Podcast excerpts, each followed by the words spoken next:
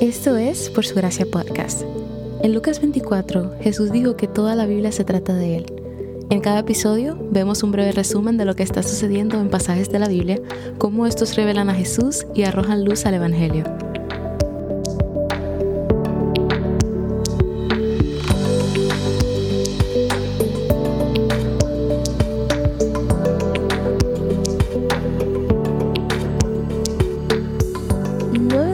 Plagas han caído sobre Egipto. Faraón aún permanece con un corazón endurecido y todavía no cambia de opinión ni obedece. Entonces Dios envía una décima y última plaga. Esta plaga trajo muerte a los primogénitos de Egipto, desde el primogénito de Faraón en el palacio hasta el de las familias de sus siervos, y también incluyó los primogénitos del ganado restante en la tierra. Israel era el pueblo elegido de Dios, su primogénito, y él tomaría el primogénito de Egipto, porque Egipto no dejaba ir a su primogénito. No es difícil entender por qué Dios llenó a los egipcios de plagas. Su rey era un tirano cruel que trataba de destruir el pueblo de Dios. El faraón no los dejaba ir, sino que eligió mantenerlos esclavizados en Egipto. Y al negarse a dejarlos partir, les estaban impidiendo dar gloria a Dios de la manera que él quería. También los egipcios eran culpables de echar a los niños hebreos en el río Nilo. Y no hay indicación de que la orden de hacer esto había pausado. Esta orden había ocurrido 80 años atrás. Cientos, si no miles de bebés inocentes habían muerto de la mano de egipcios. Pero también el Señor advirtió antes de enviar este juicio, dando chance a que se arrepientan. Dios ofreció un escape a esta plaga, algo que Faraón no hizo con los bebés.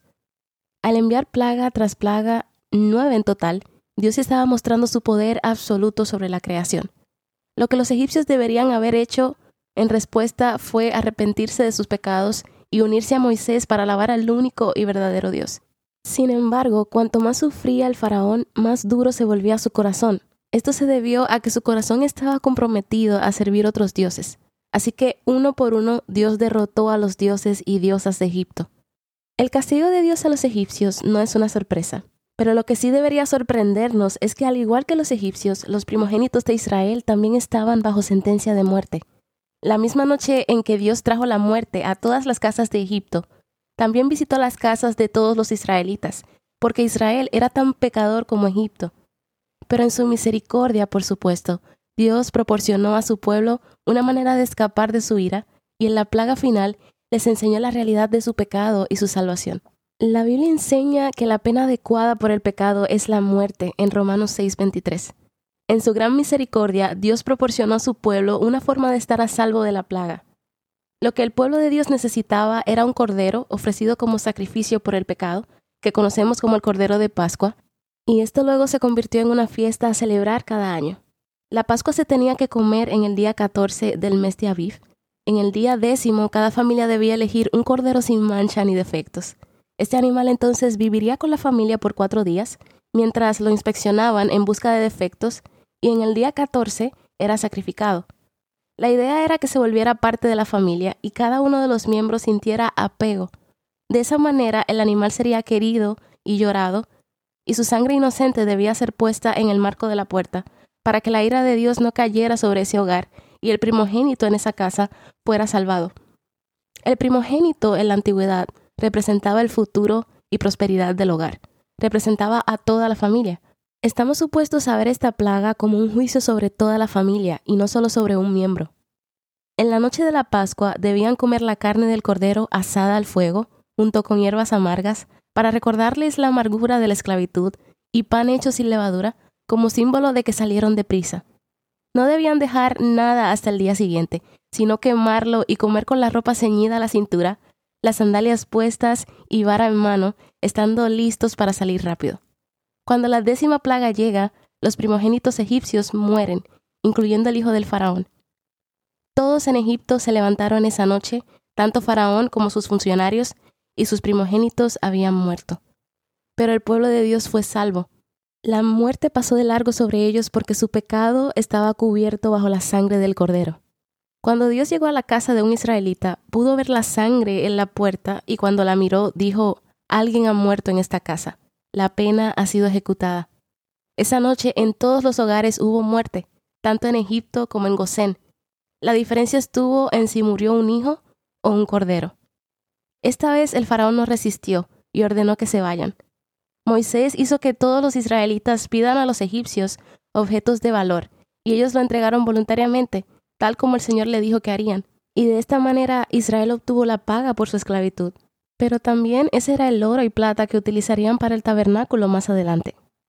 Después de 430 años, en medio de la noche, 600.000 hombres, y si se incluyen mujeres y niños, entonces un total estimado de 2 millones de personas dejaron la esclavitud en Egipto y comenzaron su viaje a la tierra prometida. La mano fiel de Dios estaba con su pueblo. La Pascua era tan importante que se convirtió en la base del calendario de Israel. La semana y el día de la Pascua eran los más santos y marcaban el inicio de cada año nuevo para Israel, mientras celebraban su libertad de Egipto. Esta debía ser una celebración generacional y debía comenzar el día décimo del mes de Aviv. Una vez celebrada la Pascua, se celebró la fiesta de panes sin levadura por siete días. Ningún pan debía tener levadura. La levadura era un símbolo del pecado, de cómo se multiplica en nuestras vidas y toca todo en nosotros, como la levadura hace en la masa. Remover la levadura del pan es un símbolo de remover la desobediencia y seguir al Señor completamente. En el capítulo 13, para ayudar a su pueblo a recordar su redención, Dios le dio una tradición especial, el reconocer que todo hijo pertenece a Dios. El Señor le dijo a Moisés que debían dedicar a todo varón primogénito, que la primera descendencia de cada vientre entre los israelitas le pertenece, ya sea hombre o animal. Dios estaba reclamando su derecho sobre la descendencia de Israel. Los hijos primogénitos eran importantes en el mundo antiguo, porque simbolizaban el centro y el futuro de la familia. El hijo mayor tenía responsabilidades y privilegios especiales, incluido el derecho de herencia. Pero Dios no estaba mostrando favoritismo. El objetivo de consagrar al primogénito era realmente mostrar que toda la familia pertenecía a Dios.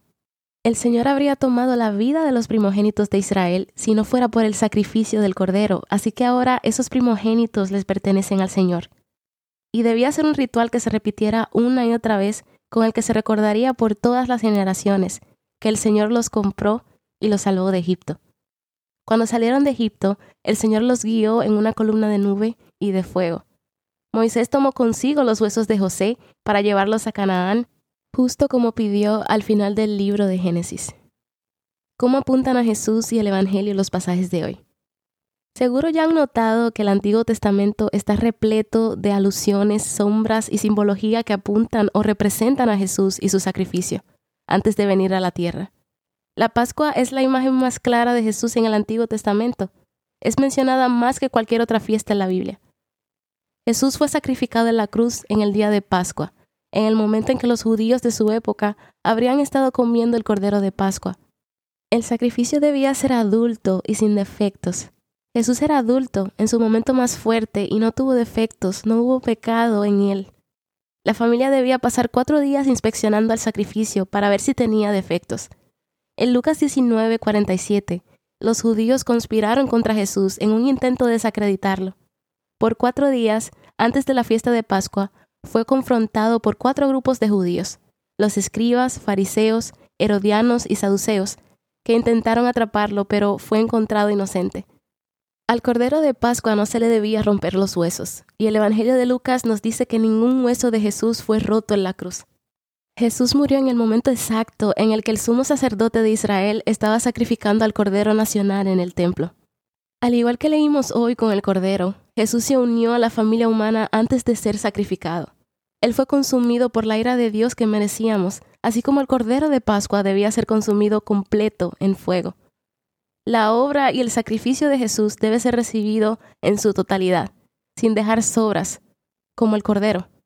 El noveno juicio en los pasajes de ayer, antes de la muerte de los primogénitos, fue el de tinieblas en la tierra por tres días en Lucas 23:44, cuando el Hijo de Dios, el primogénito de toda la creación, fue sacrificado, todo fue revestido de tinieblas por tres horas, porque el juicio de Dios contra el pecado cayó sobre él.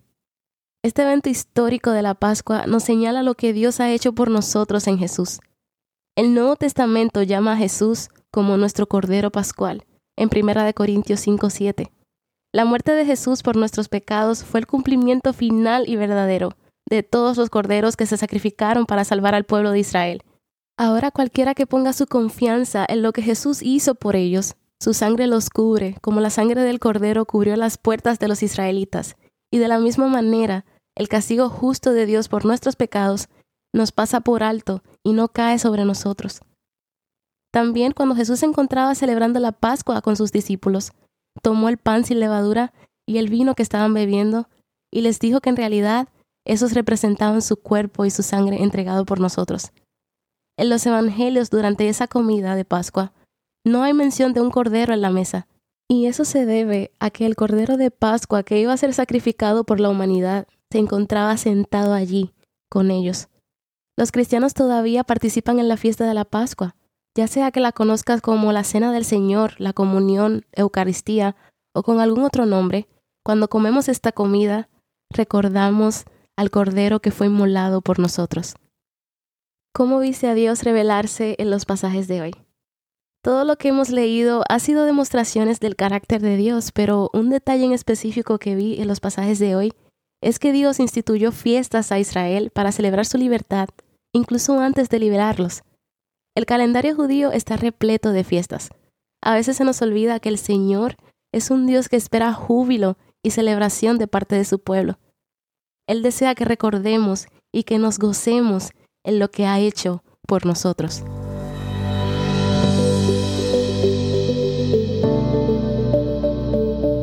Gracias por escuchar Por Su Gracia Podcast. Por Su Gracia es un ministerio dedicado a estudiar la Biblia con el objetivo de descubrir el glorioso Evangelio de Cristo en todas las Escrituras. Para más recursos, sigue la cuenta Por Su Gracia Estudios en Instagram.